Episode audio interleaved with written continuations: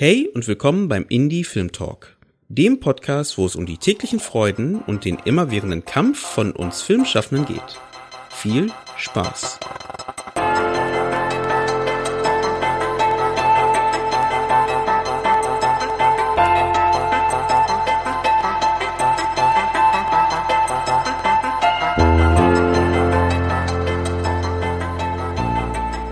Schön, dass ihr wieder eingeschaltet habt beim Indie Film Talk Podcast.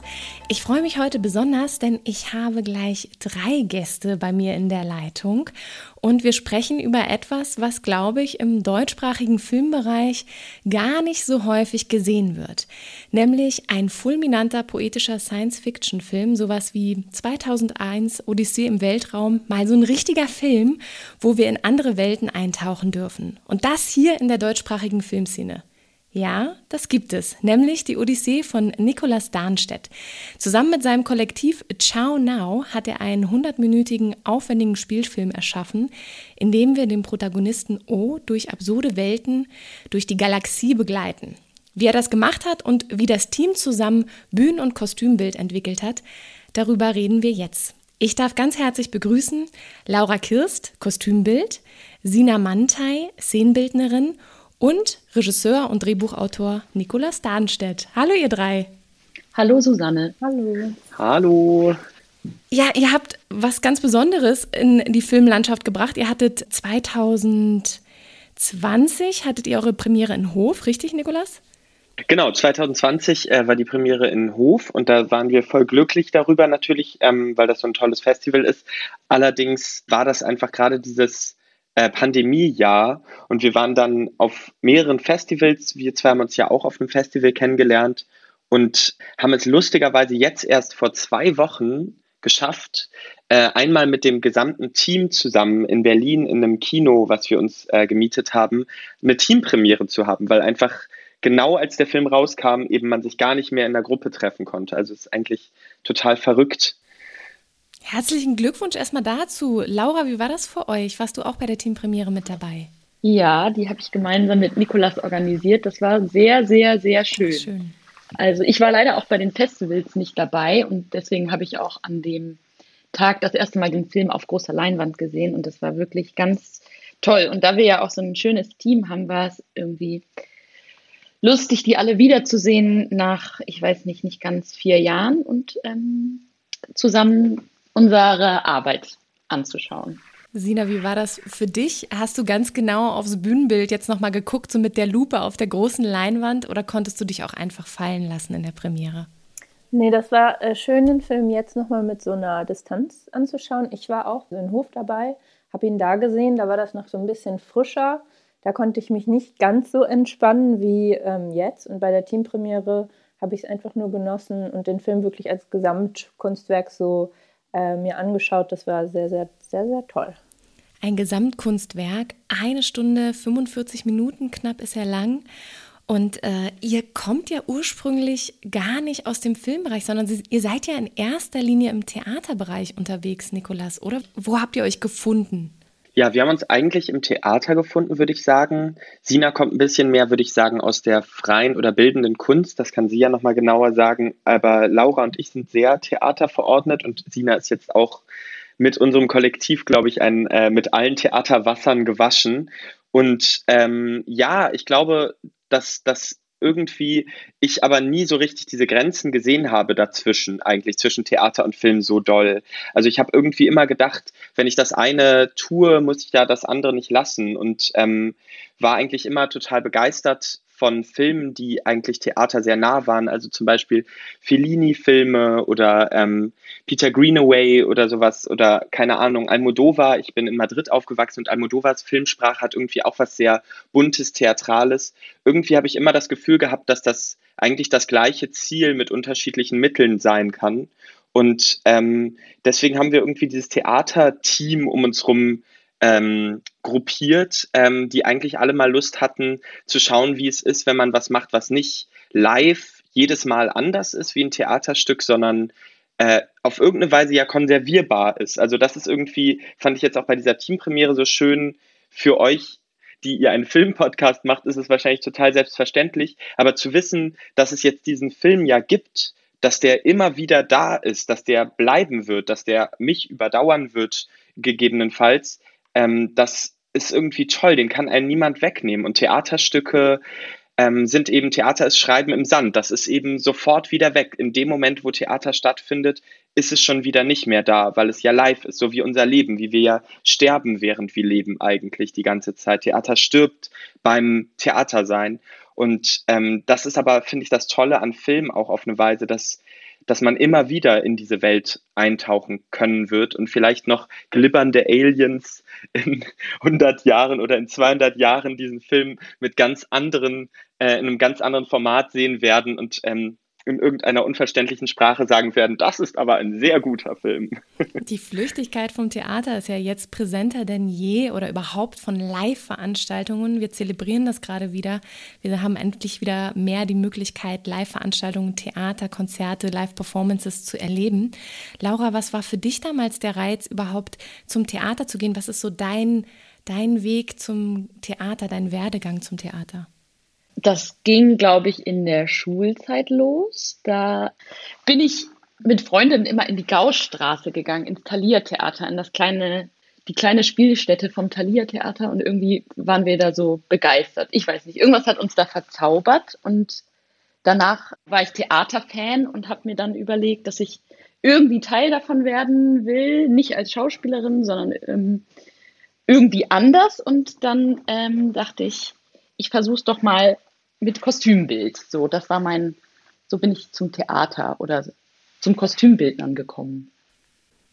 Und bist du dann in der Zeit auch schon Nikolas begegnet und hast so ein bisschen mitgekriegt, was er auch spannend findet? Oder wo gab es dann für euch den Punkt, dass ihr gerade auch für Odyssee zusammengekommen seid? Das war deutlich später. Also ich, wir haben uns kennengelernt, da war ich schon, ich glaube, fertig mit dem Studium und aber die, ähm, ich habe an der UDK studiert und Nikolas ja an der Busch und da kreuzen sich die Wege auf jeden Fall. Und wir haben irgendwie mehrere Freunde, ähm, gemeinsame Freunde und dann haben wir zusammen einen Kafka-Abend gemacht und das hat super viel Spaß gemacht für den grünen Salon der Volksbühne oder was der rote? Nee, ich glaube der grüne und ähm, danach waren wir ja in Love und haben wollten immer weiter miteinander arbeiten. Und dann kam irgendwann auch Sina dazu. Sina, erstmal bei dir vielleicht nochmal so einen Schritt zurück. Wie bist du zum Theater gekommen? Du bist eher in der freien Szene unterwegs, hatte Nikolas gerade so an, angesprochen. Nicht freie Szene, sondern ähm, ich habe Kunst studiert, also freie Kunst. Freie Kunst, Malerei Verzeihung, und, genau. Also, äh, macht gar nichts, nee, ja. genau. Aber ähm, genau, ich habe Malerei und Bildhauerei studiert und habe dann gemerkt in dem Kunststudium, dass ich Theater immer interessanter finde. Hatte auch ein Gastsemester in der also Szenografie auch schon studiert und habe nach ersten Hospitanzen gesucht. Und in der Zeit, wo ich meine erste Hospitanz dann in Berlin gemacht habe, ähm, äh, kam die Anfrage von Nikolas, ob ich ihm bei einem Projekt helfen kann. Ich kannte Nikolas schon aus der Jugend so ein bisschen. Also wir sind äh, alle in Hamburg aufgewachsen und ähm, haben uns, sind uns so über die Wege gelaufen, als wir 13 und 15 waren oder so. Ähm, deswegen wusste ich, er, wer er ist und hatte eh Lust auf Theater, habe meine erste Hospitanz 2015, glaube ich, gemacht bei einer Bühnenbildnerin in Berlin. Und dann ähm, kam eben die Anfrage, ob ich Kamera bei einem Projekt von Nikolas machen will. Und dann haben wir auch angefangen miteinander zu arbeiten und nicht mehr aufgehört. Und seitdem ist mein Interesse immer mehr äh, dahin ge gewandert, dass ich selber Bühnen und auch ähm, neuerdings Kostümbild machen will und dann war es eben erst die, die Kamerahilfe bei dem einen Projekt und dann ähm, bei der Odyssee oder war Mindogas zuerst. Naja, auf jeden Fall kam es irgendwann so, dass Nikolas mich dann auch gefragt hat, ob ich mich nicht mal Szenen- oder Bühnenbild für ihn machen will. Und dann waren das eigentlich meine ersten eigenen Projekte. Ich hatte dann immer schon assistiert und hospitiert weiter, ähm, aber die ersten eigenen Sachen ähm, waren dann mit Nikolas die ersten eigenen Sachen und auch das Bühnenbild, was wir nachher auch in, in Odyssee sehen können. Wir werden später noch auf bestimmte ähm, Elemente eingehen im Kostüm und im, im Bühnenbild. Erstmal nochmal die Frage an dich, Nikolas. Du bist mit Odyssee auf die beiden zugegangen, ihr habt das gemeinsam entwickelt. Dem eigentlichen Film liegt ja aber erstmal noch etwas anderes vorweg, nämlich du hast ja als erstes ein Hörspiel gemacht. Genau, also es war schon immer so ein bisschen wie so ein intermediales Projekt geplant gewesen. Also ich hatte schon ähm, Lust gehabt, irgendwas mit Film daraus auch zu machen.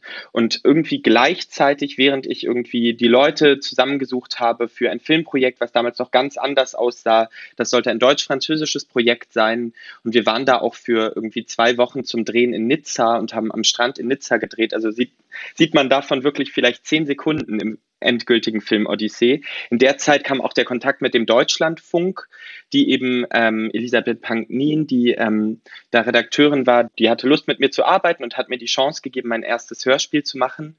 Und das war diese Zeit so um 2015 rum. Es war nicht 2015, aber ich meine damit diese geflüchteten Situation. Also ähm, eine Zeit, in der ähm, Deutschland irgendwie sehr gespalten war, in der Europa sehr gespalten war, gerade Frankreich auch.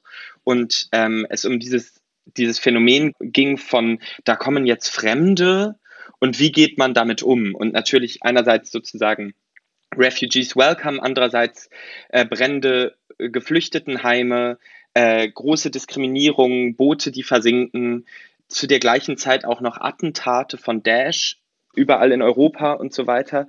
Und ähm, ich wollte, dachte irgendwie, Odyssee, das ist eine Geschichte über das äh, Ankommen wollen, ähm, nirgendwo zu Hause sein können, ähm, irgendwie suchen, was das was die Heimat ist, suchen, was das Ich ist und aber eigentlich nur dem Fremden begegnen, also dem, was man nicht kennt, dem, was man nicht, sich nicht vorstellen kann und einander nicht verstehen. Und das fand ich eigentlich so einen grundsätzlich sehr, sehr interessanten Themen, Blumenstrauß, ähm, mit dem ich mich beschäftigen wollte. Und dann ist daraus eigentlich äh, ein Hörspiel erstmal geworden, mit aber vielen SchauspielerInnen, die dann in dem Film Odyssee mitspielen, die mit mir teilweise zusammen äh, recherchiert haben für dieses Hörspiel, wo wir auch nach Calais gefahren sind, nach Paris gefahren sind, in die Banlieues, äh, mit einem äh, Quantenphysiker gesprochen haben. Also wir haben grundsätzlich dann uns so auf die Suche gemacht, haben so halb dokumentarisch, halb ähm, fiktiv so ein Hörspiel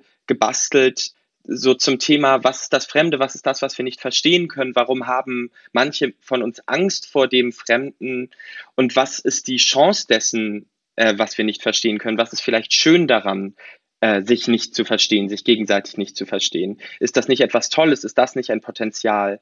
Und genau, daraus wurde ein Hörspiel. Beim Deutschlandfunk läuft das auch immer mal wieder.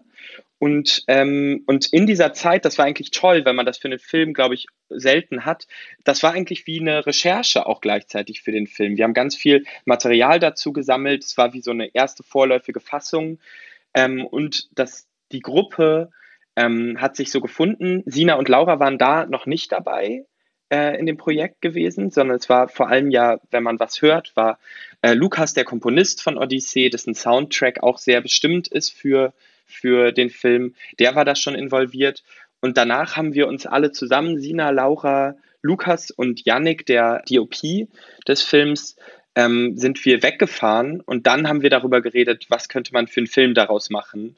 Und ähm, das war bevor jetzt es ein Drehbuch gab oder so, äh, war es wirklich eigentlich die Vorstellung, wie könnte man, wie könnte man ungefähr diese Reise umsetzen, was ist die Setzung. Ich hatte schon ein paar Ideen und dann ist es übergegangen in so einen Science-Fiction- Film, der es vorher gar nicht war. Dann war irgendwie die Idee, wie, wie sozusagen, wie kriegt man es hin, dass Odysseus sozusagen in unserer Zeit diese Reise macht irgendwie. Und ähm, dann gab es eben diese Setzung, Europa ist abgebrannt, man kann da nicht mehr leben und plötzlich sind die EuropäerInnen, die damals in der sehr privilegierten Situation waren, keine Geflüchteten zu sein, sondern äh, die Geflüchteten abzuweisen oder willkommen zu heißen, plötzlich sind die auf der, auf der Suche, wo gehören sie eigentlich hin und äh, haben kein Zuhause mehr. Ich, erinnere, dass du in deinem, ich glaube, es war in dem Vorgespräch, sagtest du, äh, es ist halt auch dieses Projekt, wir durften da machen, was wir wollten. Und es war so ein bisschen ein Feuer für die Freiheit, eben einmal dieses Thema aufzugreifen, aber eben auch total fantasievoll mit den Orten und den Charakteren umzugehen.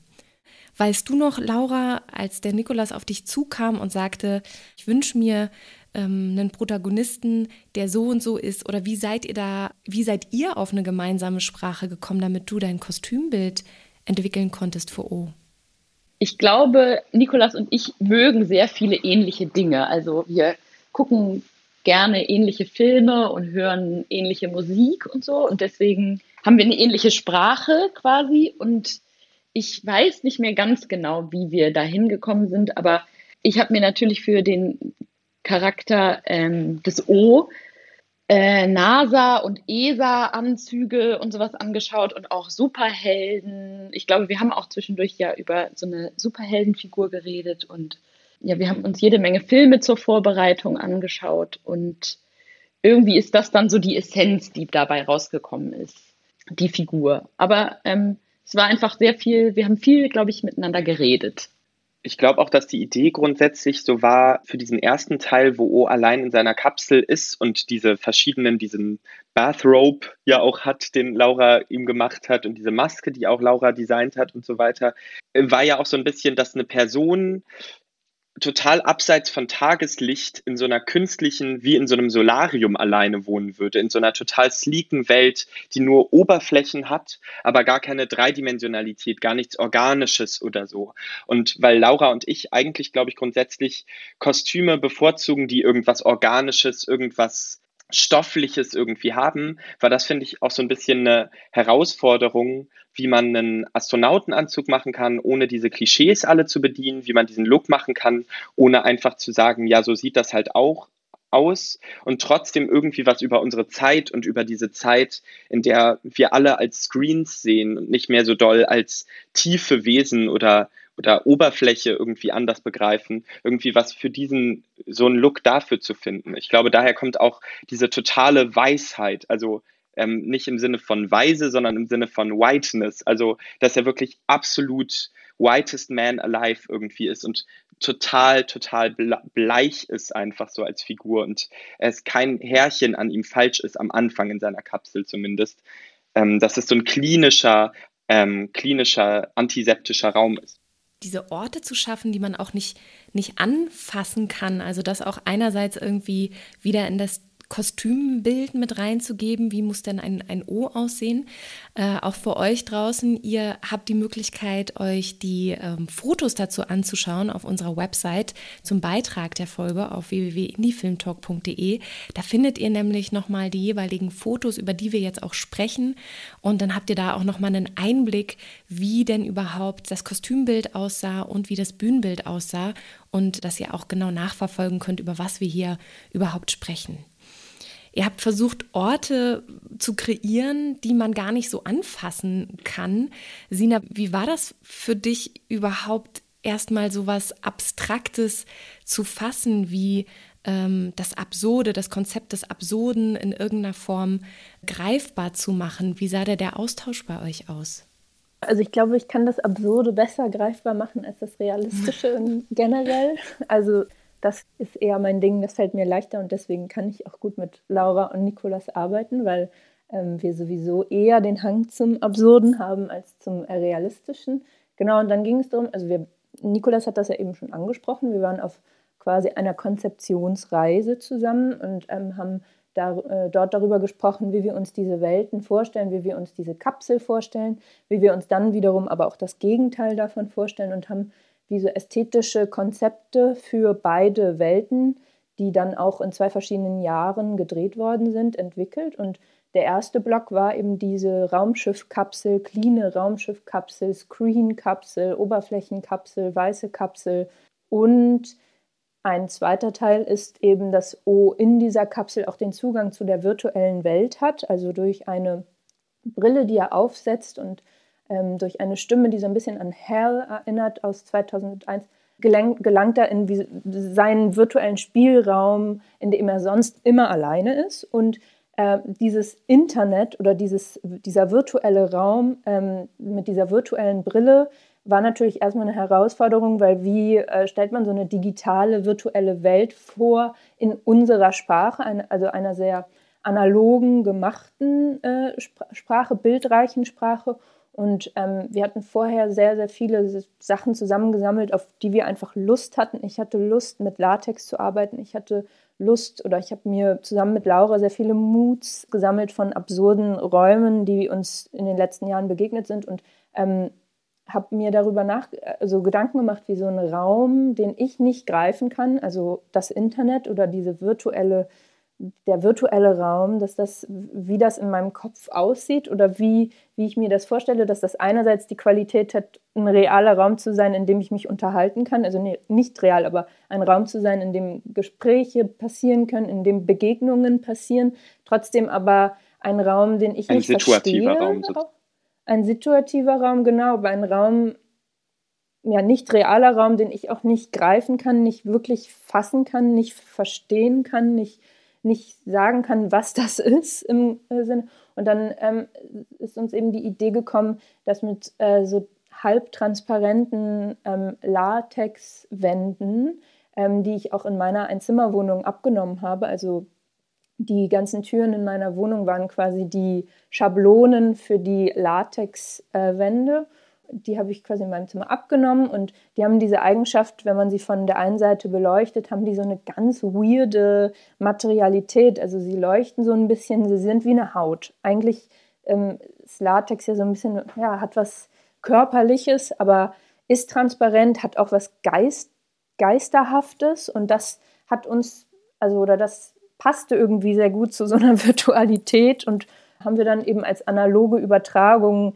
so dieser Konzeption, die wir hatten, zum, zum Set, Set umgesetzt und haben das dann im Stuhl, also in dem Raum, in dem wir gedreht haben, an die Decke gehängt. Und dann war das wie so ein schwebender Raum, äh, der verschiedene Türen hat, durch die man ein- und austreten kann. Und das war dann der virtuelle Raum und das Internet, ja da sieht man, finde ich, auch, was Sina für eine Fantasie hat. Oder, also ich hätte es mir gar nicht so vorstellen können, ne? Aber für mich sozusagen, ich finde, das sind eigentlich tolle Rätsel, die man sich eigentlich als Künstlerin stellt. Dass man eben denkt, ähm, okay, wenn man ins Internet geht, geht das ja so, man öffnet den Browser, dann tippt man eine, also das könnte der erste Raum sein, durch den man geht als Mensch, ja. Und dann sucht man sich ja eine Tür aus, nämlich eine Webadresse zum Beispiel. Aber auf dem Handy funktioniert es ja nochmal anders. Aber das sind ja, man sozusagen sowas, sowas in die Realität, sowas spielbar zu machen und eben nicht ähm, Augmented Reality Elemente einzusetzen, wie das zum Beispiel Black Mirror macht oder so, sondern dass man sagt, wie kann man das spielbar machen? Wie kann man da durchgehen? Wie kann man durch das Internet gehen? Und ich glaube wirklich relativ genau noch zu wissen, dass die eigentlich einzige Anweisung, die ich für dieses Internet hatte an Sina war, dass ich meinte, also für diesen Virtual Room, da stand nur Virtual Room und ich meinte, wie würde Goya das Internet malen? Und ähm, dann haben äh, Sina und ich uns irgendwann später äh, in ihrem Atelier getroffen und sie hatte eben da so ein paar Moods vorbereitet. Und ähm, das war eben so eine Frontalaufsicht auf eben ein Zimmer wie so ein antikes Zimmer aus Latex, wo so die Tür so ein Spalt weit offen war. Und das war eben wie eine perfekte Tür, die aber aussah wie eine durchscheinende Haut eben. Und ich habe einfach ähm, so viel Fantasie plötzlich dafür gehabt und dachte, was ist da drin? Und dieses Was ist da drin ist ja genau dieses Gefühl, wenn mein Handy vibriert und diese Glückshormone in mir freigesetzt werden, weil irgendein SMS gekommen ist oder sowas in der Art. Also diese Neugierde auf diesen, diesen kleinen Impuls, den man bekommt. Und ich glaube, so funktioniert diese Zusammenarbeit irgendwie, dass, dass ich das selber eben niemals könnte, diese Umsetzung ähm, und Sina irgendwie auf eine Weise dann schon irgendwas findet, was noch viel klüger ist oder was noch viel, viel weiter denkt, als ich gedacht hätte, dass es gehen könnte. Und so, glaube ich, ging es ging es uns bei all diesen verschiedenen physikalischen oder wissenschaftlichen oder philosophischen Phänomenen, die wir versucht haben, räumlich umzusetzen in dem Film. Genau, ein Credit muss ich dann noch geben. Also genau, dieses Mut ist äh, von der äh, Künstlerin Heidi Bucher, die viel eben so Latexwände, Räume, also ganze Räume, realistische Räume eigentlich abgenommen hat.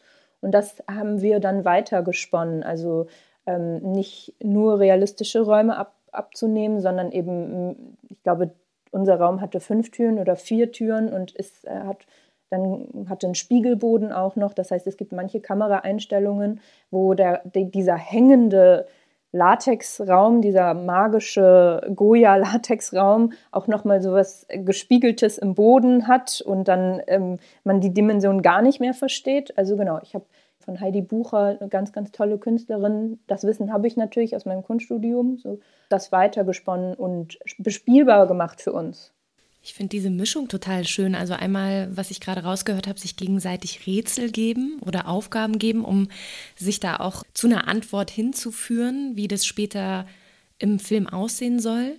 und eben auch die Inspiration von außen sich zu holen, also wirklich entweder von anderen KünstlerInnen oder eben aus der Kunstgeschichte sich zu bedienen und auch wirklich zu gucken, wie hätte der das gemacht aus einem ganz anderen Jahrhundert gesprungen. Also auch das finde ich total spannend und gleichzeitig zu überlegen, äh, wie, wie erarbeitet man das dann eben in den Filmen. Wie war das bei dir, Laura? Habt ihr euch auch ab und an, wenn du gesehen hast, was Sina erarbeitet hat, äh, was sie vielleicht für Ideen hat, ihr habt ja sehr im Kollektiv gearbeitet, auch geguckt, ah, okay, dann würde ich das Kostüm bei, äh, bei O wieder ein bisschen anpassen. War das eine gegenseitige äh, Befruchtung?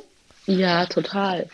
Also jetzt ähm, das erste Kostüm natürlich da wollten wir irgendwie ähm, auch einen hellen Ton, aber genauso wie beim zweiten Teil ist es so, dass wir zwar, ähm, ja, das Kostüm soll den, den Spieler hervorheben, aber gleichzeitig auch irgendwie mit dem Raum ein, einhergehen. Also ich kann ja ein bisschen vorgreifen in den zweiten Teil einmal. Sehr gerne. Zweiten. Da ist es auch so, dass dieser, ähm, das schwarze Loch, durch das O läuft, das hat ja sowas von, ähm, also das ist so ein organischer, gebärmutterartiger Tunnel und das Kostüm ist so äh, Kupfer changierend und da war eigentlich die Idee, dass der schon mit dem Raum verschwimmt, aber gleichzeitig durch den Glanz von diesem Stoff so im Dunkeln hervorkommt oder so durch diesen Raum schwebt und man so den Glanz auf der Oberfläche sieht. Und Sina und ich sind auch ein paar Mal so zusammen in Stoffleben gegangen, weil das Bühnenbild besteht ja auch zu vielen Teilen aus Textilien und da ja, sind wir gemeinsam auf die Suche gegangen und mir fiel vorhin auch nochmal ein, dass wir ja zur Vorbereitung alle zusammen auf der IFA waren, auf dieser Tech-Messe. Und äh, Stimmt. ja, das war irgendwie auch. Also, Wessen Idee war das nochmal? Das war voll schön. Meine. Ja, außer dass es ein schöner Dinas Tag Idee, war, war es irgendwie ähm, auch auf eine Art inspirierend und auch vielleicht teilweise abschreckend. Also ja, weil wir ja auch irgendwie, wie Sina schon meinte, lieber, so blöd aussah. ja, lieber fantastische Lösungen finden wollen als so kalte, sleeke. Genau, nochmal dazu, dass sich diese ähm, Arbeit auch so dahin entwickelt hat, dass Laura und ich jetzt auch zum Beispiel bei unserem letzten Projekt Ausstattung einfach zusammen machen. Also beide ähm, Felder, Kostümbild sowie Bühnenbild ähm, zusammen, komplett zusammen entwickeln. Klar haben wir unsere Spezialistinnenbereiche, aber dass die äh, Konzeption und die ästhetische Entwicklung geht jetzt eigentlich mehr oder weniger ziemlich ähm, ineinandergreifend. Und das hat bei der Odyssee angefangen und äh, we- ist fortan weitergegangen. Ihr seid ja ein gemeinsames Kollektiv und nennt euch Ciao Now. Wie viele seid ihr? Seid ihr das Dreierkollektiv? Sind da noch mehrere Leute mit dabei? Ja, wir sind zu fünf, genau. Also wir sind äh, wir drei. Und dann äh, ist noch Alina Aleschenko dabei, unsere Produzentin. Die ist äh, ein bisschen später dazugekommen, aber hat auch noch bei der Odyssee in der Postproduktion mitgewirkt. Und dann haben wir noch äh, den Komponisten und Schauspieler Lukas Darnstedt dabei, der unschwer zu erkennen einen ähnlichen Nachnamen wie ich trägt. Das ist mein Bruder. Und ähm, der ist rein inhaltlich der wichtigste Ankerpunkt, den ich ähm, künstlerisch mir nur denken kann. Also mit dem bespreche ich eigentlich fast jede inhaltliche Entscheidung für alles und ähm, seine Musik ist auch oft sehr, sehr prägend für das, was wir tun und äh, auch die Soundarbeit. Also bei der Odyssee ist es auch einfach oft so, dass ein kleines Rauschen der Atmosphäre, ein kleines ähm, Knistern, aber auch sehr, sehr invasive Sachen stattfinden. Also auch wie mit, also dass Sprache oft gar nicht zu hören ist, dann wieder hochkommt und so weiter. Ähm, also Lukas ist sehr, sehr einfach ähm, sehr interessiert daran, was für ein narratives Potenzial was für ein immersives Potenzial Musik hat. Und ist auch Schauspieler, ist am Münchner Volkstheater gerade im Ensemble und äh, spielt in der Odyssee eine etwas kleinere Rolle, spielt den Vater von O, den O eben im, äh, in der Unterwelt im schwarzen Loch äh, trifft. Ich hoffe, das ist kein großer Spoiler, aber ich glaube, der Film ist nicht so einfach zu spoilern. Viele Überraschungen. Genau, hat viele Überraschungen, die jetzt nicht unbedingt auf der Ebene sind von äh, man erfährt, was passiert und dann weiß man schon, wie das aussehen wird. Genau, und wir sind zu fünft und ähm, haben auch alle bei der Odyssee mitgearbeitet äh, und haben uns auch ungefähr um die Odyssee herum so gegründet in der Form, in der wir jetzt sind. Also davor haben wir, wie wir ja schon gesagt haben, schon zusammengearbeitet. Sina hat sogar auch bei dem ersten filmischen Experiment, was ich gemacht habe, Palmen, was so eine Art Serie war nach Schillers Räubern, die zweite Kamera gemacht. Aber so, dass wir so zusammengekommen sind, hat sich in diesen ja, drei, vier Jahren, in denen die Odyssee konzipiert, gedreht und postproduziert wurde, ähm, irgendwie haben wir uns so zusammengeschlossen und haben dann immer mehr Theaterprojekte auch zusammen gemacht. Ein unfassbares Projekt, was ihr da auf die Beine gestellt habt. Wir werden ja noch weiter gleich über Kostüm und Bühnenbild und eben auch die, die Szenen sprechen. Aber das muss ich an der Stelle einfach nochmal stark machen, dass das natürlich etwas ist, was, finde ich, im deutschen Filmraum total, ja, nicht wirklich da ist. Also das, was ihr an dem Filmprojekt eben erschaffen habt, so fulminant, was eben Kostüm und Bühnenbild und eben auch die Story angeht, dass das etwas ist, was man hier so leider gar nicht vorfindet. Wie lange habt ihr denn, du hast gerade gesagt, drei, vier Jahre mit dem Prozess davor und natürlich Postproduktion. Wie lange habt ihr denn eigentlich gedreht, Nikolas? Also wir haben zwei Jahre gedreht, aber nicht zwei Jahre kontinuierlich, wow. ähm, sondern wir haben, äh, nee, wir haben eigentlich zwei Sommer kompakt daran gedreht. Ähm, Sommer, ich glaube 2017, 2018 oder 18, 19, das ja. weiß ich gar nicht so genau, mhm. aber 17, ich glaube 17, 18 sogar. Also in äh, zwei äh, Sommern haben wir, weil auch viele SchauspielerInnen mitspielen, die ähm, in Ensembles waren und so weiter, die eben nur im Sommer richtig Zeit hatten, das zu machen. Filme werden ja öfter im Sommer auch gemacht. Aber in diesem Fall war es passenderweise auch so. Und ähm, ja, ich glaube, das, was du sagst, also dass es so fulminant ist, das ist so schön, dass sich das für dich auch erzählt, weil das ist eben genau das, was wir eben wollten. Also wir wollten einfach wirklich mal machen. Also äh, auch jetzt, wenn wir im Theater arbeiten, auch wenn ein großes Studio dahinter stehen würde und so weiter, wir haben irgendwie ähm, in diesem Projekt eben wirklich gemacht, was wir wollten, genau was wir wollten.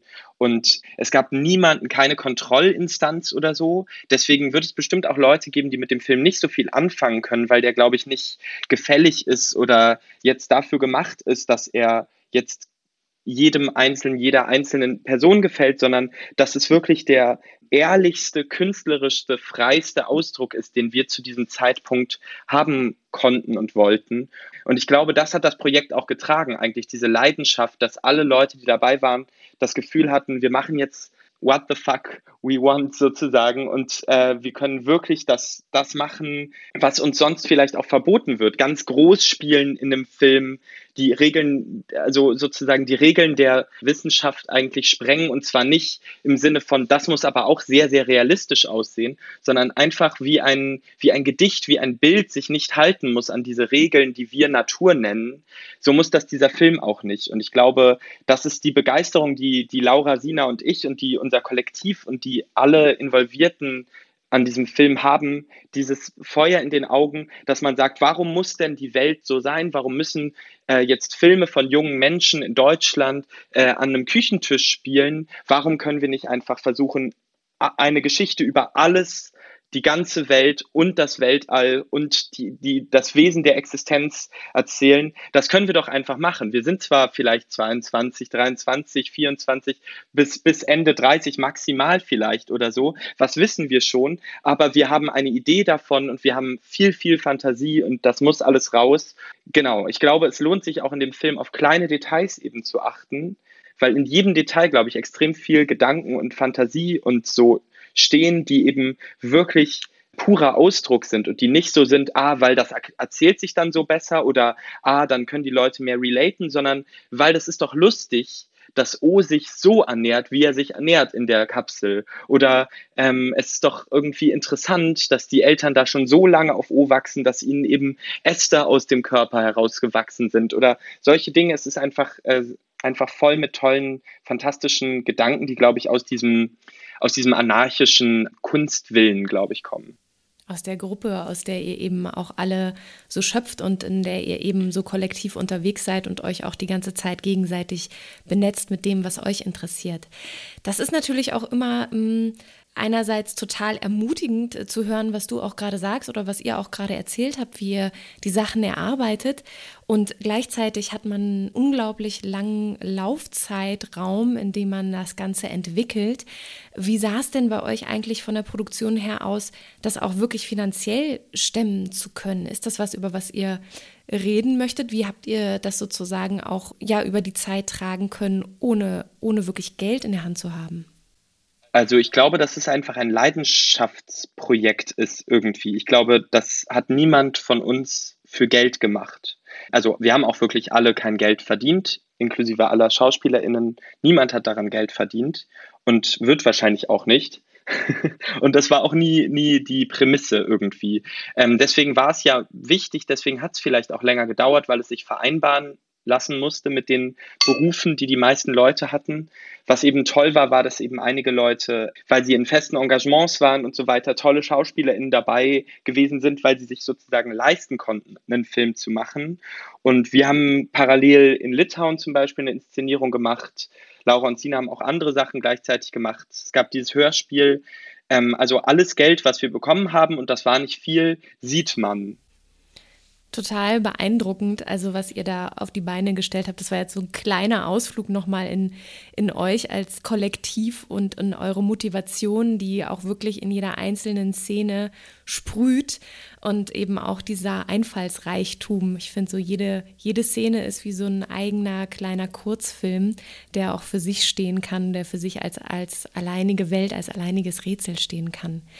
Wir gehen nochmal äh, zurück zu den äh, Orten und, und zu den Kostümen, die ihr entwickelt habt. Wir hatten vorhin schon mal den schwarzen Tunnel erwähnt. Da gibt es auch eine sehr spektakuläre Kamerafahrt, eine längere Plansequenz, wo wir verschiedene Station sehen, äh, durch die O geführt wird. Wir sehen zwei Wesen an so, ich beschreibe das mal als Riesenampullen, die sich davon ernähren. Wir sehen ein Wesen wie eine Königin gebettet auf, auf einem Bett äh, mit einer Schlange. Wir sehen zwei Menschen, die Sex haben. Sogar zwei Schlangen. Zwei Eine Schlangen? ist leider weggekrochen aus dem Bild in dem Moment. Die habe ich nicht gesehen. Nachdem, nachdem sie ihn angekackt hat. Oh nein. Ja. Das sind dann immer die, die Geschichten, die man sich dann erzählt. Weißt du noch, wie das war mit der Schlange? Ach, hey. Da passiert ganz viel. Drei Wesen sind an so einer Art ähm, Brustbrunnen, habe ich es genannt. Äh, und Sisyphus ja. schiebt einen Stein. Also wir sehen, es passiert unfassbar viel in dieser Plansequenz. Also da weiß ich fast selber gar nicht, wo, wo, wo fängt man da an? Wo habt ihr, Nikolas, angefangen, erstmal das zu, zu organisieren oder zu schreiben? Und wo äh, kamst du denn, äh, Sina, mit dem Bühnenbild daher? Man muss auch sagen, Kostüm, also es sind auch unglaublich ja. viele Kostüme in sehr kurzer Zeit, die ja. da abgebrannt werden, sozusagen. Also genau, ich glaube, ähm, ja, die Plansequenz, da gibt es sehr, sehr große, opulente Plansequenzen von Peter Greenaway, die uns irgendwie sehr inspiriert haben. Oder auch bei Sorrentino macht tolle Plansequenzen. Also ich liebe das einfach so. Und ähm, die Szenen in Babel, sozusagen in der Hauptstadt vom Schwarzen Loch, wo O eben allen Formen des anderen, des Fremden begegnet, der, der Fantasie, also sozusagen des Schönen und des Hässlichen oder des, des Unheimlichen irgendwie. Und ähm, das sollte sozusagen in all seinen Facetten auftauchen. Und eigentlich liest sich das im Drehbuch genauso, wie du das jetzt erzählt hast. Also du hast auch Sisyphos erkannt. Was man vielleicht nicht erkennt, ist, dass da eingesperrt hinter so Käfigstäben Gregor Samsa noch ist, die ähm, Kafka-Figur, die sich in einen Käfer verwandelt in der Verwandlung. Lauter solche, ich wollte einfach alle Gespinste des anderen, alle Ausgestoßenen, alle Weirdos eigentlich da versammeln, die auf so einer Straße, wie auf so einem Bazar, den man durch Babel geht, die sind da einfach alle da, weil eben in diesem schwarzen Loch alles, was was sozusagen der Europäer, die Europäerin nicht will, sozusagen abgeschoben wurde in der, in der Geschichte des, des Films.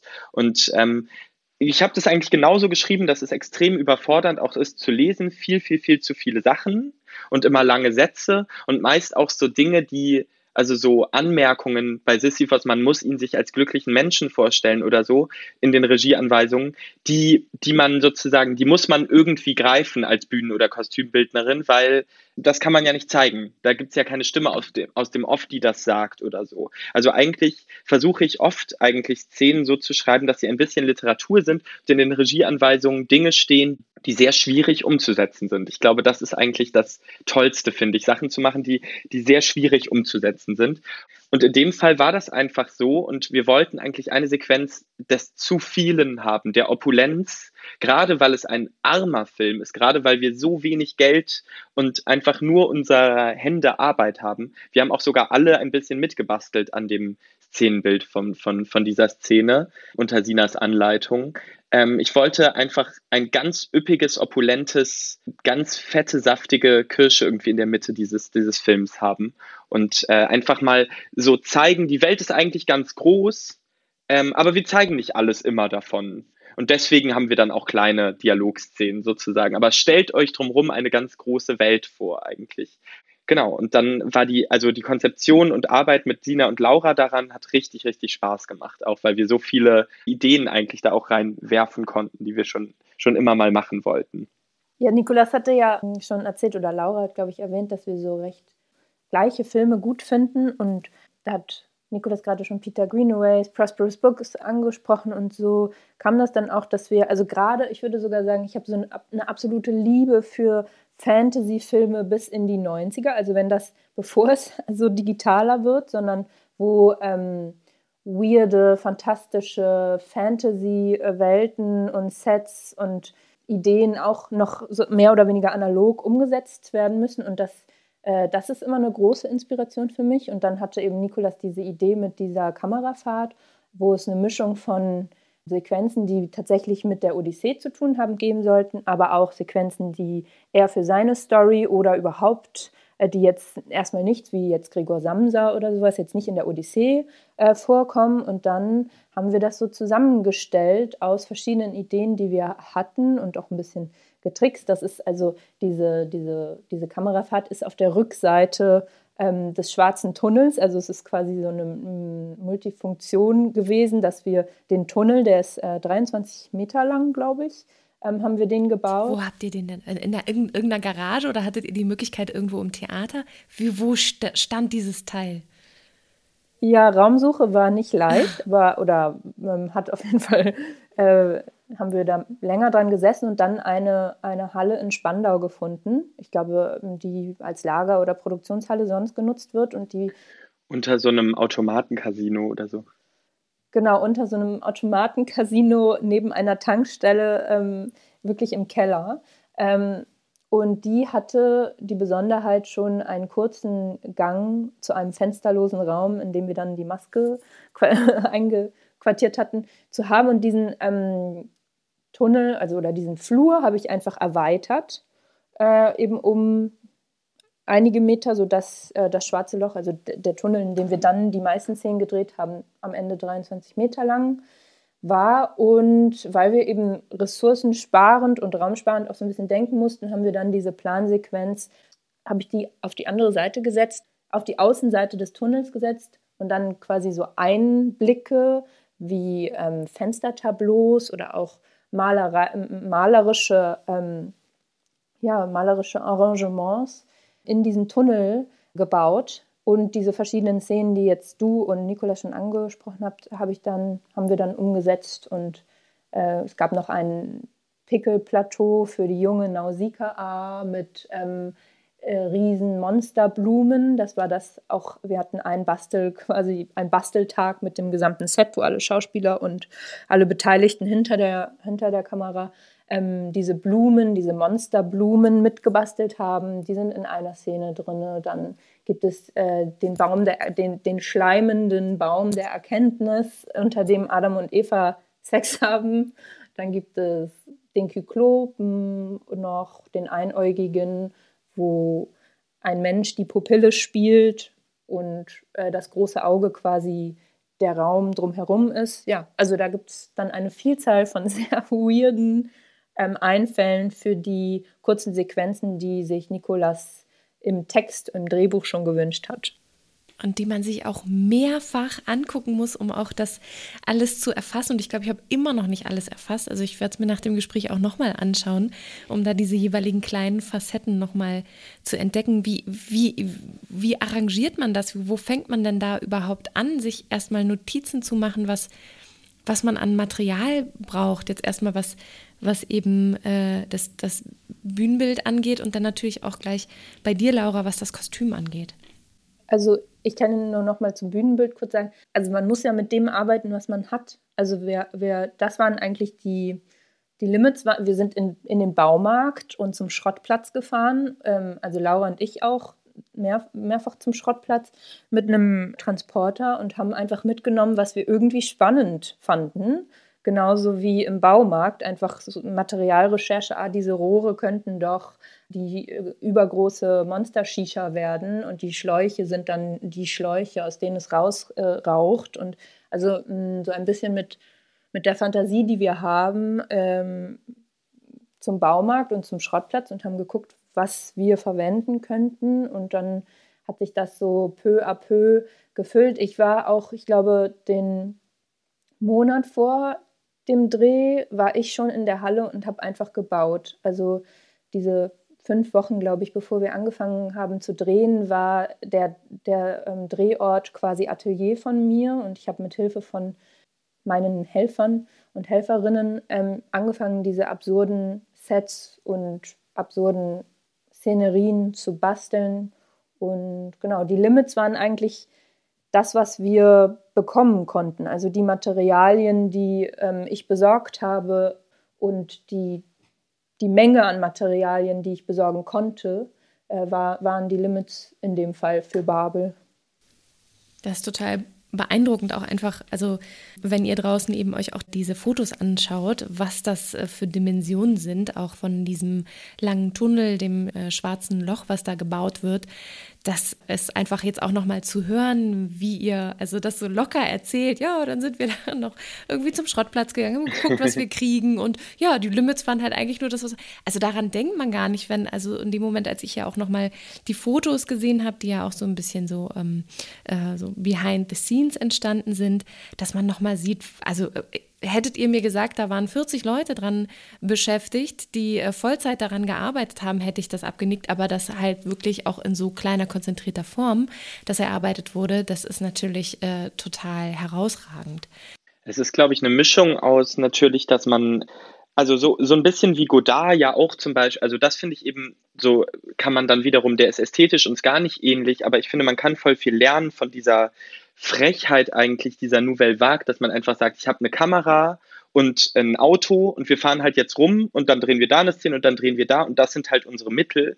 So ist es halt natürlich bei uns so, dass die Mittel sehr beschränkt waren und das einerseits natürlich passt zu dieser Ästhetik, die wir haben, dass man sagt, wir wollen eben zeigen, dass die Welt, in der wir leben, eine gemachte Welt ist, dass das nicht natürlich ist, wie wir uns, dass Tische so sind, wie sie sind und dass Männer und Frauen und äh, dass es sozusagen diese Teilung gibt und all das ähm, sozusagen das zu thematisieren, damit, dass das Material sichtbar ist. Ne? Es sieht ja gebastelt aus. Und das ist natürlich was, was wir gerne mögen und eine Optik, die wir toll finden, die wir nicht verstecken mussten. Und das hilft uns natürlich. Andererseits ist natürlich auch so, dass uns ja nichts anderes übrig blieb. Wenn wir die künstlerische Freiheit haben wollen, keine finanzielle Freiheit haben, dann einfach aus der Not die Tugend zu machen und einfach zu sagen, das ist jetzt absichtlich so. Das sieht jetzt einfach so aus wie, also diese, diese Frames von diesen einzelnen Parzellen in, in Babel sind ja wie so Scherenschnitte. Das ist ja zweidimensional.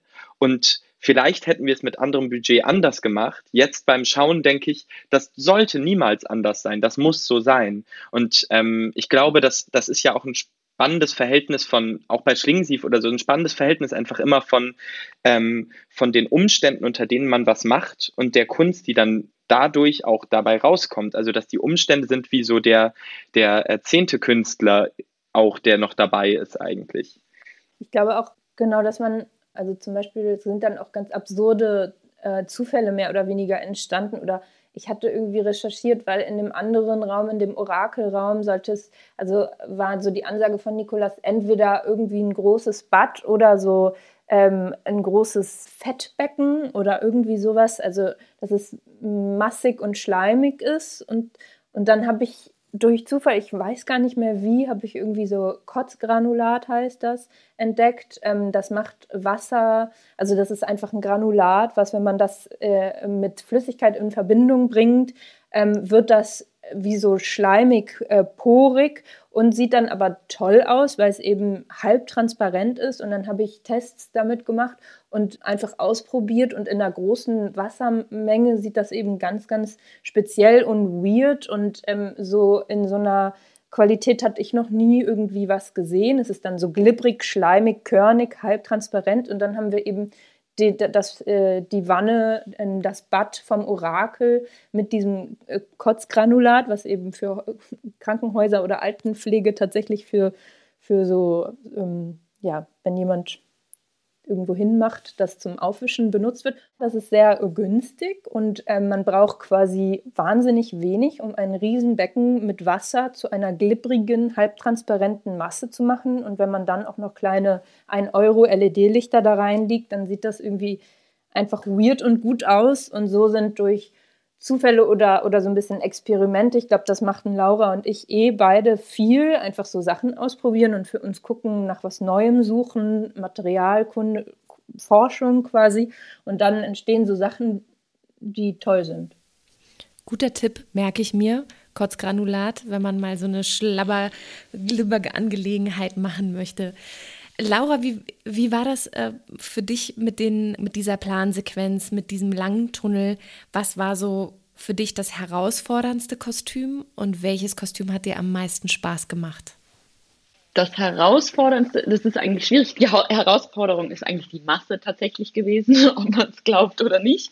Aber ähm, eigentlich, ja, das, was Nina schon meinte, durch irgendwie Experimentieren und Zufälle ähm, ist man so von einem, hat man sich so von einem Kostüm zum nächsten gehangelt. Also ich glaube, mein, also mein liebstes Kostüm ist doch schon dieser Raumanzug von O. Ähm, aber was auch Spaß gemacht hat, ist das, ähm, ich weiß gar nicht mehr ganz genau, welche Figur, wie die Figur heißt. Das ist diese, vor der die trojanischen Krieger stehen. Die hat so ein ganz großes schwarzes Kopfteil an und da hängen so schwarze Fäden runter. Das ist, das mochte ich sehr. Und das ist ah, ganz das ist einfach. Iphigenie ach, das ist Iphigenie. Und na klar, und äh, das ist ganz einfach aus Pappmaché. ist ja klar. Also, ja, und welche Figur auch eigentlich sehr lustig ist, die aber so schlecht leider nicht so gut zu sehen ist, ist der Käfer. Also, ähm, genau, die Kafka-Figur, der hat einen ganz großen Panzer und ganz viele Fühler, die sich auch bewegen. Ähm, ja, und ich glaube, ich und Clara, wir waren auch die Fühler-Operator und hatten so kleine Fäden da dran, dass sobald O daran vorbeigeht, fangen an, die Fühler sich zu bewegen. Es hat auch Spaß gemacht, die kleinen Details zu herzustellen. Also der Schlangenbeschwörer, der hat so einen grünen Kragen, so, ein, so eine Art historischen, so ein historisches Wagenrad und so. Also ich glaube, ich habe gar nicht so richtig ein Lieblingskostüm. Nee. sind alle, haben irgendwo eine kleine Facette, in die du dich verliebt hast. Ich habe hier beispielsweise gerade das Bild vor mir eben von diesem Schleimbecken und da sind, oder Fettbecken und da sind äh, zwei Wesen. Ähm, ist das auch dieses Pappmaché, von dem du sprichst, wo du auch gerade von der Iphigenie gesprochen hast, oder ist das was anderes? Das sind zwei der drei Aliens, die haben genau diese langen Haare aus, das ist Kunstleder gewesen das ich in Streifen geschnitten habe und dann so gewebt. Und die haben so lange Haare und Krägen aus diesen langen ähm, Haaren, Bändern und ich glaube, am Hintern haben die auch noch so ähm, Haare und aus dem gleichen so Material. Schweife, ne? Ja. ja, genau, so Schweife und auch ganz lange Fingernägel aus diesem aus demselben Material. Und die Idee ist eigentlich, dass so Haare auch als Tentakel oder Sinnesorgane funktionieren können und bei den Fingern, ja, wir in, eigentlich in fast allen unseren Projekten spielen Hände eine ganz große Rolle. Also das ist so, so ein roter Faden, der sich da so durch, durch unsere Arbeit zieht. Und die haben so lange Finger, ähm, äh, in die Fingernägel, mit denen sie zum Beispiel an dieser Shisha rauchen oder ja, mit dem einen Finger zeigt das Beautiful Alien, also der, den man am häufigsten sieht, oh, den Weg durch das schwarze Loch. Ich, ich musste gerade neben dem langen Tunnel, von dem wir jetzt gesprochen haben, und dieser ja wirklich auch ähm, großen Masse an verschiedenen Wesen, die wir kennenlernen dürfen, in verschiedenen Kostümen, äh, verschiedenem Ausdruck, auch daran denken, dass es ja eine sehr, sehr zentrale Szene gibt, ziemlich genau in der Mitte des Filmes und da würde ich auch gerne noch äh, einen Blick mit euch drauf werfen, nämlich ähm, der Spiegelraum oder das Spiegelkabinett. Ich erinnere mich, ich glaube, ihr habt das sogar auch Raum der Erkenntnis genannt. Bin ich da richtig? Nikolas, ergänzt mich gerne, wenn es anders war. Das ist der Ereignishorizont. Der also Ereignishorizont. Ähm, bei einem, nachdem ja auch ein Film äh, Event Horizon benannt ist, der leider kein so guter Science-Fiction-Film ist, finde ich, aber am Rande eines schwarzen Lochs tritt man eben in den Ereignishorizont ein. Also das kann man sich so ein bisschen vorstellen wie, also wie eine, also der, der ist natürlich kugelförmig sozusagen, oh Gott, jetzt äh, on tape sage ich bestimmt was wissenschaftlich Falsches, aber es ist sozusagen wie eine Schutzschicht, die das schwarze Loch umgibt oder ähm, nicht eine Schutzschicht, sondern eine, eine Ebene. Wenn man die übertritt, Membran. dann ähm, ist die also so wie die Erdatmosphäre kann man sich das vorstellen. Das schwarze Loch ist ja sozusagen auch nur andersrum sozusagen die Gegenerde sozusagen. Ist ja hat ja auch eine Gravitation eben und ab dem Punkt, wo man den Ereignishorizont überschreitet oder überfliegt, ähm, wird man ist die, ist die Gravitation so stark, dass es erstens kein Zurück mehr gibt und auch, dass da etwas passiert, was auch im Film gesagt wird, nämlich das nennen wirklich Physiker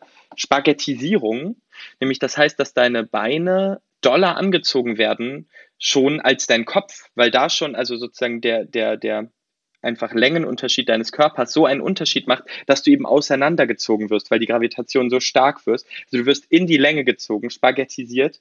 Und es gibt eben dort, und da, das habe ich jetzt nicht alles nur aus Fun Fact gesagt, sondern daher kommt auch die Idee für den Raum. Es gibt da etwas, das heißt Gravitationslinseneffekt, glaube ich. Nämlich ist es so, dass es ganz komische Spiegelphänomene gibt und man sozusagen sich so streckt oder die, das optisch so aussieht, dass man seinen eigenen Hinterkopf sehen kann. Ähm, natürlich ist das alles jetzt nicht der Versuch einer wissenschaftlichen Darstellung bei uns, sondern wir hatten eben so ein Interview mit ähm, einem ähm, Physiker vom Max-Planck-Institut und der hat uns viele Phänomene des schwarzen Lochs einfach erzählt, rein wissenschaftlich. Und wenn ich aber sowas höre wie, da wirst du spaghettisiert oder da kannst du äh, beim Gravi durch den Gravitationslinseneffekt kannst du deinen eigenen Hinterkopf sozusagen sehen, denke ich natürlich, wie sieht das aus? Wie können wir das darstellen? Das ist ja super. Das ist ja eine tolle Situation. Wie, ich habe mich noch nie von hinten gesehen. Wie sehe ich wohl von hinten aus?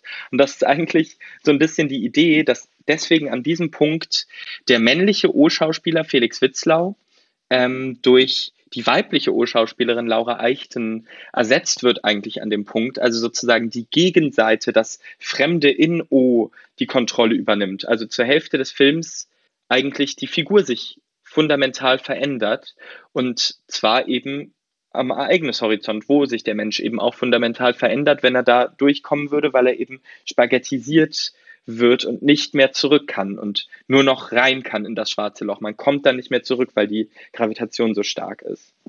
Ja, und wir hatten hier auch wieder so einen Malerei-Input. Also wir arbeiten irgendwie sehr, sehr häufig mit Malereien. Und ich weiß noch, dass wir hier dieses Magritte-Bild, wo es die zwei Hinterköpfe gibt, wo der eine Hinterkopf quasi den anderen Hinterkopf anschaut. Das war irgendwie auch ausschlaggebend für diese ganze Idee und das war auch nicht ganz leicht, das zu filmen, weil wir natürlich so ein, dann eben so einen Raum mit Spiegeln gemacht haben. Und ich weiß noch, dass das dir und Janik, also dass das ziemlich tricky war, dass man die Kamera und den Kameramann ähm, nicht sieht, gleichzeitig aber beide Schauspieler oder manchmal auch nur den einen oder die Schauspielerin. Ähm, das war nicht ganz einfach zu filmen, aber es ist eine sehr, sehr, sehr tolle Szene geworden, wo sehr viel mit dem gespiegelten Bild und der gespiegelten Person und der Choreografie der gespiegelten Person und äh, der gespiegelten Choreografie so entstanden ist. Und ich finde, ich mag die Szene auch total gern. Die ist echt toll. Und die mussten das ja auch genau gespiegelt spielen, alles, die SchauspielerInnen. Also wir haben das sehr, sehr lange geprobt, weil die beiden sich ja tatsächlich gegenüberstanden. Das ist kein Trick, sondern genau das, was man sieht, haben wir genau gedreht. Und ähm, Laura und Felix genau gleichzeitig alles genau gleich machen, sagen, also dass man chorisch redet, machen wir viel im Theater, aber dass man sich genau spiegelverkehrt, genau gleich bewegt, zwar, und zwar recht schnell, weil die Szene soll ja nicht ewig langsam sein, ähm, und oh, passiert was, und man trotzdem das Gefühl hat man sozusagen, also das ist ja trotzdem eine Figur, die etwas erlebt, eine andere Figur, die ihr Leben verändert und so weiter. Und ähm, das haben wir sehr, sehr lange geprobt und dann haben wir eine Stimme weggenommen. Also die haben es beide gleichzeitig gesagt und dann hört man jetzt immer nur die Person, die spricht, aber eigentlich haben es beide chorisch auch gleichzeitig gesprochen, ähm, um genau gespiegelt, genau gleich zu sein sozusagen. Da braucht man wirklich ein gutes Gefühl füreinander und eben, wie du schon sagst, ein, sicherlich auch eine lange Probezeit, um das so wirklich abgestimmt dann auch vor der Kamera vollführen zu können.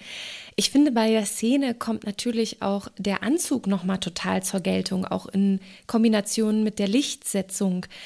Laura, war das was, was ihr auch mehrmals nochmal genau ausprobieren musstet, gerade mit der Spiegelsituation, dass auch dieses, dieses Rot-Orange äh, wieder gut zur Geltung kommt in, diesem, äh, in dieser sehr essentiellen Szene?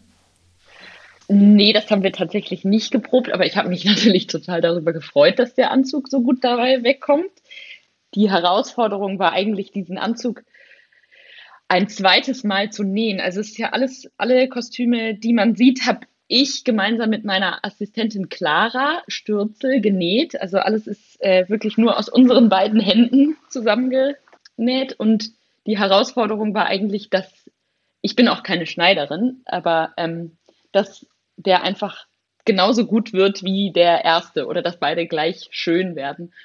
Und ähm, genau, das war ziemliche Millimeterarbeit, weil Laura, die Schauspielerin, die ist bestimmt einen halben Meter kleiner als Felix und dass das dann so funktioniert alles, das war nicht so leicht, wie es ausschaut. Die stand natürlich wie Tom Cruise auch auf einem Schemel äh, in dieser Szene, damit das Spiegelbild nicht total blöd aussieht, wenn dein Spiegelbild einen halben Meter kleiner ist als du die typischen Tricks, die man dann noch machen kann, wenn man hinter der Kamera steht. Das ist ja ein sehr einfacher. Dafür braucht man zum Glück kein großes Budget für diesen Trick. Aber es ist natürlich, also alle Szenen, muss man ja dazu sagen, außer die im Trojanischen Krieg, sind ja One-Shots. Also ähm, Natürlich viele Takes haben wir davon gedreht, aber es ist kein Schnitt innerhalb einer Szene. Das heißt eben auch, dass diese Spiegelsequenz, also dass alles, was darin passiert, abbildbar sein muss, in allen Spiegeln sich spiegelt, das Bild toll sein muss, niemand zu sehen sein darf und die beiden auch eben über, keine Ahnung, fünf Minuten oder so keinen einzigen Fehler machen dürfen. Also das ist ja eh klar, aber dann auch noch ja auch toll das spielen müssen irgendwie und gleichzeitig äh, spiegeln. Also ich fand das, ich glaube, das war die schwierigste Szene, die ich jemals inszeniert habe, inklusive Theater und allem, was ich gemacht habe, weil es wirklich einfach weil ja beide chorisch geredet haben. Man musste trotzdem wissen, wer redet und was will die Person. Und das muss ja gut gespielt werden. Und natürlich, wenn dir jemand gegenüber ist, der alles genau gleich macht wie du, wirst du ja passiv automatisch, weil du nicht mehr was willst von der anderen Person, weil die andere Person ja du ist. Und genau darum geht es natürlich in der Szene inhaltlich.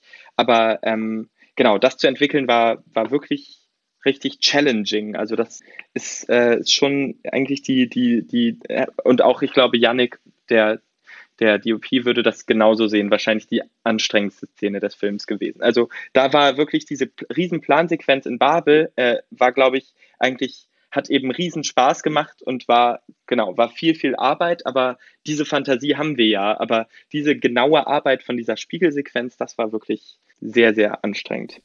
Der Film brilliert durch die langen Einstellungen und gibt dadurch natürlich auch Zeit, dass man überhaupt in diese, in diese Szenen, in diese anderen Welten eindringen kann und auch Kostüm und Bühnenbild entdecken darf. Ich glaube, da muss einfach Janek nochmal zusammen mit dir oder zusammen eben mit Lukas äh, nochmal hierher kommen, um auch da nochmal die Ebene ein bisschen genauer zu erläutern.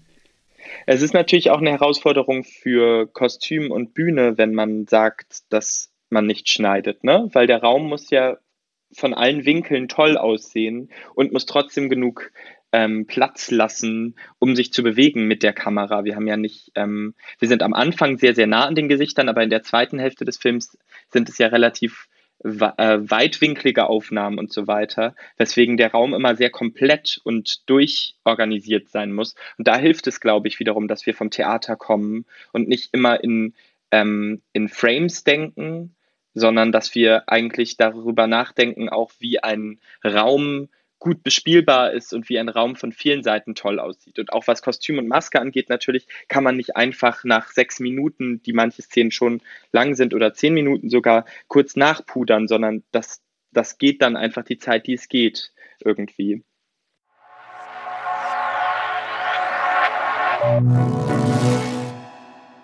Warte mal, warte mal, warte mal, Susanne. Wieso ist denn jetzt wieder so ein Break in der Folge? Ja, es gibt jetzt hier Werbung, nämlich für den Indie-Film-Talk, denn wir brauchen eure Unterstützung.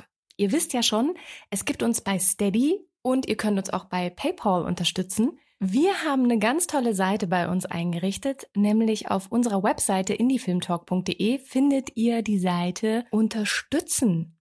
Und da habt ihr die Möglichkeit, euch auszusuchen, ob ihr bei Steady uns mit einem kleinen Abo unterstützt oder ob ihr bei PayPal vielleicht auch ein kleines Dankeschön dalasst. Und das wird belohnt. Bei Steady habt ihr nämlich einen extra Content. Es gibt für die fünfte Staffel den sogenannten Director's Cut.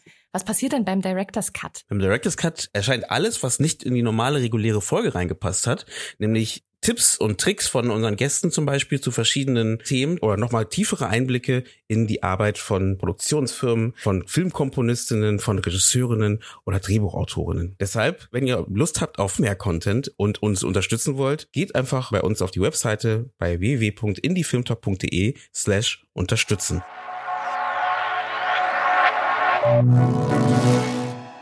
Wir sind jetzt schon direkt am Ende angelangt und natürlich möchte ich euch noch fragen, in welchen Projekten steckt ihr aktuell? Seid ihr im Kollektiv gerade wieder an was dran? Macht ihr was ganz anderes? Laura, was, was beschäftigt dich gerade? Ich habe beschäftige mich den Sommer über mit äh, meinem kleinen Label, das heißt Studio Milch und äh, da arbeite ich mit einer Freundin zusammen und wir machen Hüte. Das wird mein, das ist mein aktuelles Projekt. Sina, was ist bei dir gerade aktuell? Äh, ich arbeite gerade an einem Bühnenbild für die Spielzeiteröffnung nächsten, nächstes Jahr, also quasi jetzt im Herbst, ähm, ja, für das Theater Magdeburg und auch noch eine andere kleine Produkt oder eine andere größere Produktion mit der Kollegin, mit der ich sonst auch immer als Duo zusammenarbeite, Marlene Lockemann. Und es gibt auch noch eine, nächst, eine nächste eine nächste Produktion mit Ciao Now, an der wir gerade so ein bisschen überlegen, wie wir die machen wollen. Und ähm, genau, das sind die Projekte, die bei mir anstehen. Das heißt, da dürfen wir schon gespannt sein, dass Ciao Now als Kollektiv wieder was macht. Nikolas, ist das äh, auch gerade dein Fokus oder wo bist du gerade hauptsächlich unterwegs? Ja, wir haben gerade ja in München am Münchner Volkstheater ein letztes großes Now Opus Magnum abgeschossen, nämlich äh, Jeanne d'Arc, äh, Johanna von Orléans, ähm, ein riesen äh, Bildgewitter über Hexenverfolgung und auch Anderssein und ähm, ganz toll mit allen euren Lieblingsmitwirkenden aus Odyssee. Nein, und mit einem ganz tollen Ensemble. Und jetzt gerade ähm, ist mein Projekt erstmal ein bisschen Urlaub machen und Zeit mit meinem ähm, kleinen Sohn verbringen. Und dann steht eben als nächstes, genau, steht als nächstes ein neues Ciao Now-Projekt an, Don Quixote. Und, und wir wollen einen neuen Film auch machen. Wir setzen uns jetzt demnächst mal zusammen und denken über die Umsetzung vom nächsten äh, Film nach. Und es gibt sogar einen neuen Film. Der ist noch nicht, also da sind wir in der Postproduktion. Das ist das Schloss von Kafka als Vampirfilm. Den haben wir in Litauen letztes Jahr gedreht. Äh, leider ohne Laura und Sina, aber den, ähm, den bringen wir dieses oder nächstes Jahr bestimmt auf die Festivals und da freue ich mich auch drauf. Also es gibt extrem viele Töpfe, die ähm, heiß sind und äh, ich kann es kaum erwarten, von allen ein bisschen was zu probieren. Ich bin gespannt und freue mich sehr, von euch zu hören und Dinge zu sehen. Wir werden natürlich eure jeweiligen Kanäle bei uns in den Show Notes verlinken, sodass man auch auf dem Laufenden bleiben kann, wenn man euch in irgendeiner Form folgen möchte. Und Odyssee ist jetzt noch in Teilen unterwegs. Kann man es irgendwo demnächst sehen? Was ist da gerade der Stand? Gibt es vielleicht sogar die Idee, kleine Screenings zu machen oder oder oder? Kleine Screenings sind immer toll. Wir haben uns auch gefreut, dass letztes Jahr in, ähm, in der Schweiz recht, also so ein paar Kinos äh, irgendwie den Film gezeigt haben. Wir suchen eigentlich immer noch ein bisschen nach tollen Leuten, die Lust haben, diesen Film zu zeigen, den Film zu verleihen oder so. Ähm, und äh, genau, möglicherweise sind es jetzt wieder ein paar Festivals im Sommer, ähm, aber wir suchen. Also es ist, das ist wirklich also wir können ganz optimistisch sagen, dass viel Willenskraft einen dazu führt, einen tollen Film zu drehen.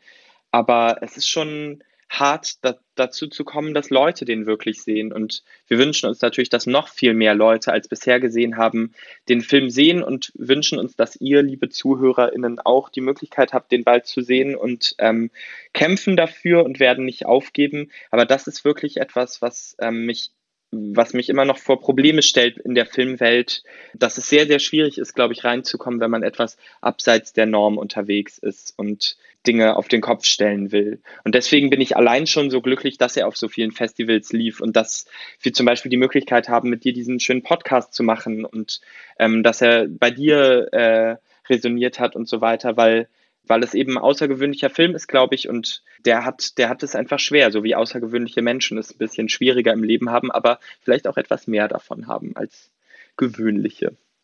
Mehr Mut äh, zur Intermedialität und zur interdisziplinären Austausch, gerade auch zwischen unseren Kino- oder auch Fernsehstätten und eben den Theaterstätten. Und gerade euer Film, finde ich, ist dann eine schöne Brücke, die angenommen werden sollte. Und ich hoffe eben demnach auch ein Shoutout an Sender oder Verleiher, die das hier hören.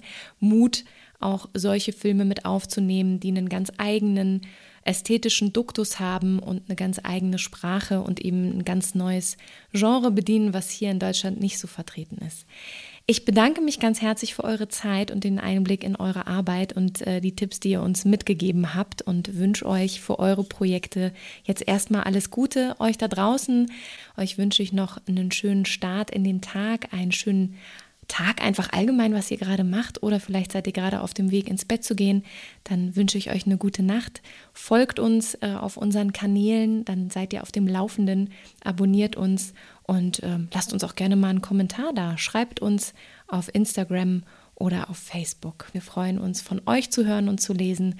Und ich bedanke mich nochmal bei euch dreien und wünsche euch auch noch einen schönen, einen schönen Tag. Vielen Dank. Danke. Schön bei dir, bei euch zu sein. Sehr gerne. Ciao.